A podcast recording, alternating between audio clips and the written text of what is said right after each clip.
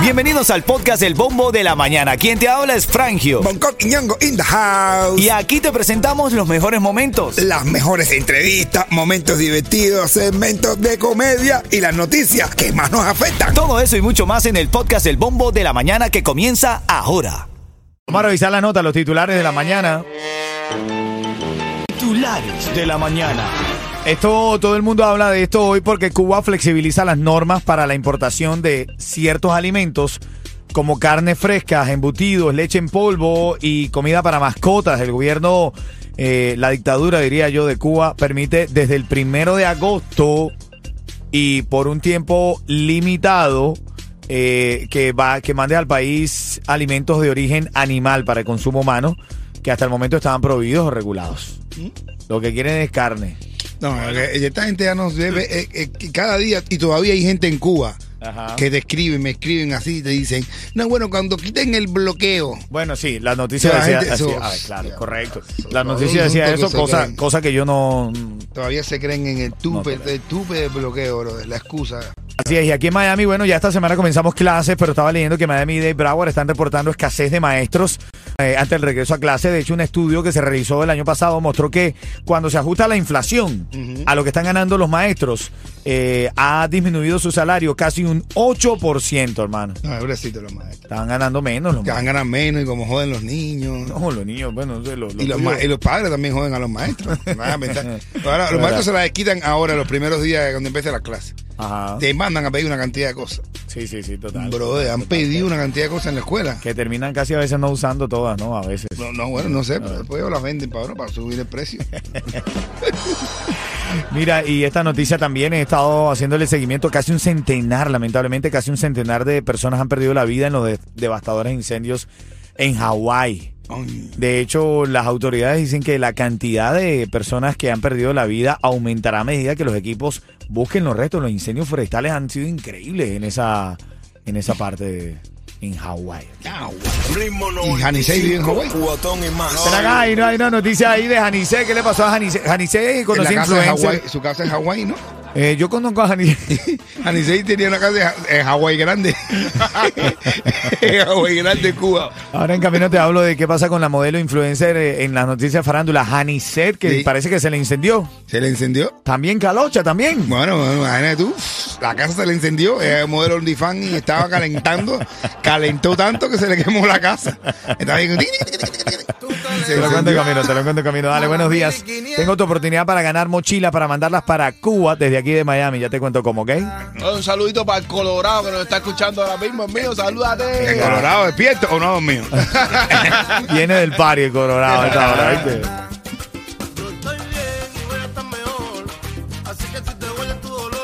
Oye, quiero aprovechar la oportunidad para invitar a la gente mañana a, a las 4 de la tarde ahí a Cuba 8 que va a estar Robesi Ramírez firmando, hablando y hacer un, como un homenaje a la bandera. Conozcan a, a- a este cubano, de verdad vamos a, darle un apoyo cálido. Este cubano que defendió la bandera, cantó el himno, vamos a hacer un videito ahí con él. Recuerda que fue el que no le permitieron utilizar la bandera y el himno, El himno en Japón el- cuando- y quedó campeón también, by the Ahí way, está, ¿no? ese campeón. Pues vamos a estar con él mañana a las 4 de la tarde. Muchísima gente va a estar allí. Mira, estaba leyendo ah, sobre un fallo reciente que disuelve la autoridad de autopista de Miami-Dade, MDX, y da paso a una agencia estatal en este lío que continúa, porque dicen que dentro de las cosas que piden los de Miami es que siempre está en constante construcción, ¿Quién? que no se termina de construir Miami, las autopistas y demás. De verdad que sí. Pero a mí no me molesta eso, Coquia. Me parece que es una ciudad todavía en crecimiento. Claro, eso, eso demuestra, coño, que, que le están poniendo las, las ganas a la ciudad para que crezca. Aparte, cada día vienen más, la- todo el mundo compra carros, hay que aumentar las autopistas, si no, no se puede caminar por aquí. Ahora que viene el inicio de clase, ya tú vas a ver que van a encargarse No de sé. cerrar lo- las vías, las arterias viales más importantes Eso para que bueno. tú sientas que están trabajando. No, aparte, para que te dé ese- esa molestia que es necesaria vivir en Miami. ¿eh? En Miami tiene que tener carita en pink, ¿no verdad? A las 4 de la tarde ver el tráfico y mirarle la cara a la gente, todo el mundo berriado. Eso te hace decir, estoy en Miami. Tú que estás ahí escuchando el show, ¿tú eres de, eres de lo que te molesta de verdad cuando, cuando pasa eh, una construcción de una autopista o cuando tú pasas, tú ves tu cola y tú dices, mira, pero bueno, estamos creciendo, O sea, seguimos creciendo aquí en, O sea, en qué el? Yuma. ¿Para, qué? Para, ¿Para qué? evitar, para evitar los las persecuciones policiales. Es verdad, ¿A no quién se le ocurre con una calle así decir, ah, me voy a acabar por la autopista? Bueno, unos cuantos, aquí ha pasado, unos cuantos se le ocurre en medio del tráfico, ¿oíste? Sí. Dale, buenos días. Carol G, amargura es lo que suena. Mira, le dio calocha a Carol G. Uf, Ay, qué rico. se le marcó aquello. Se le marcó. Yo creo que ella se manda mal. Sí, ¿no? Dale, buenos días. aparentemente estabas contento, estabas feliz. Noticia de farándula, bueno, se conoció el fin de semana que arrestaron a El Químico, el cantante El Químico, aparentemente pele- violencia doméstica. Dice que eh, se amenazó él mismo con un cuchillo, eh, un momento de desesperación, ¿verdad? Ya está, ya está libre El Químico, Ya ya pagó está la libre, fianza. ya está libre ya. Yo te digo de verdad, señora. Hay mucha gente juzgando. Ay, tenía que ser reggaetonero, que tenía que ser esto, que lo otro. Bueno, que es verdad, Pero ¿verdad? un que- muchacho, un muchacho decente. Claro, no, totalmente, pero lo que digo es que dentro de eso pareciera que los reggaetoneros le- les encanta, o sea, tienen algo, una fijación con la cárcel, deben pasar por ahí por alguna razón, hermano, pues imagínate. Bueno, yo he pasado por la y no soy reggaetonero, ¿qué te iba a decir? Oye, No, pero... pero tiene toda la pinta negro. No, de- no, pero mira, de verdad, la gente está jugando. No, porque esto, bro, el que tiene la el que, tú sabes, el que tiene, no sé cómo se dice, que tiene la primera piedra. Que tire la primera piedra. que está libre de pecado. El que esté libre de pecado, coño, cualquiera ha tenido una que alce la mano, discusioncita. está libre de pecado y se la lanza la mano. Ah. El que esté libre de pecado, que alce la mano y le mete una... Mira, bueno, No se dice eso, no se dice. es bromeando, familia, es bromeando. Aquí no. No, pero, pero buen chamaco, yo creo que va a tener tiempo de rectificar y todo eso. Mira, fanáticos del venezolano Cancerbero estallaron en contra Billboard luego de que la publicación de la lista de los mejores raperos, el cantante residente se, como, se coronó como el número uno, superando a Vicosí, Teo Calderón, Orichas, pero los venezolanos eh, bien incómodos eh, porque pusieron a Cancerbero en el puesto número 19, dice que por lo menos en el top 10. Exacto. Bueno, en el 19, era Cancerbero. duro, Lo que pasa es que Cancerbero, mucha gente, yo, bueno, yo, a mí me gusta el rap y lo sigo desde hace tiempo, pero no, no, no, no conocía.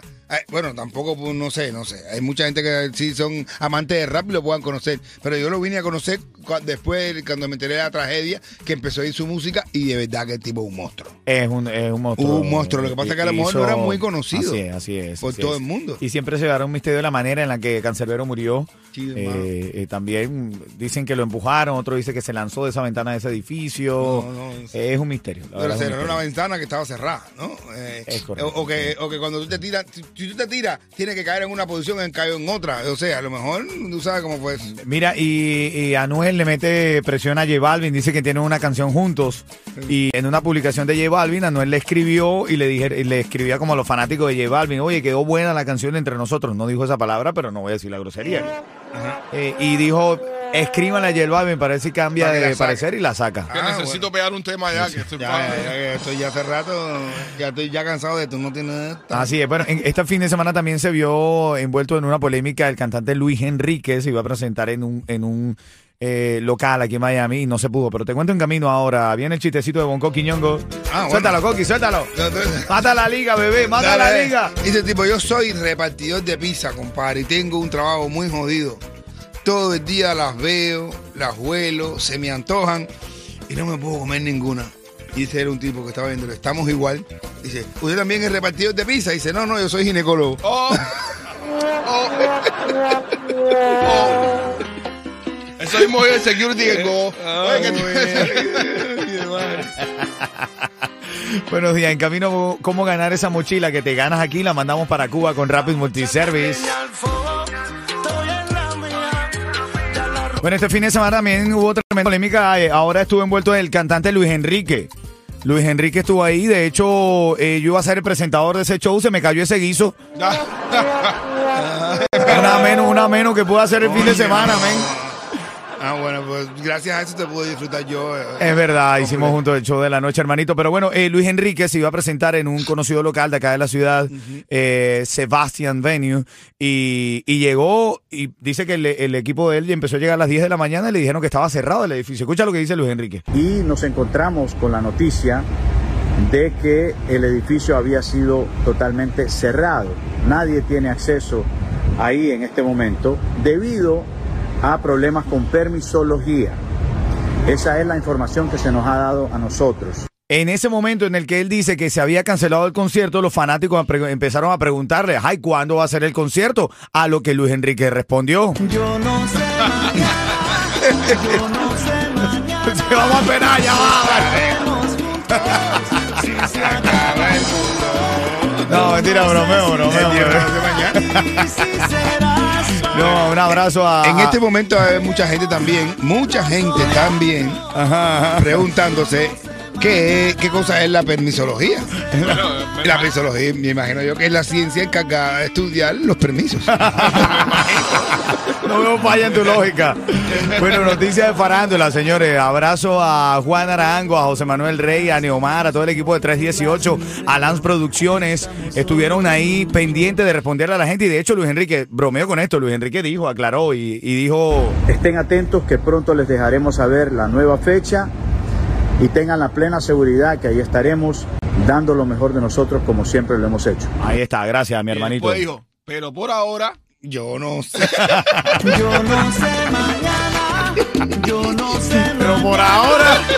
No, pero- estaremos juntos, Y- también hubo otro que preguntó, pero bueno, ¿y, ¿y cuándo van a abrir el edificio? Y él contestó, Yo no sé mañana, Enrique, yo no sé mañana.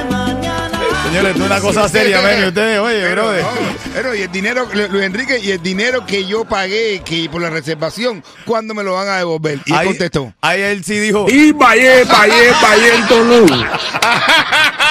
Ritmo 95, cubatón y más.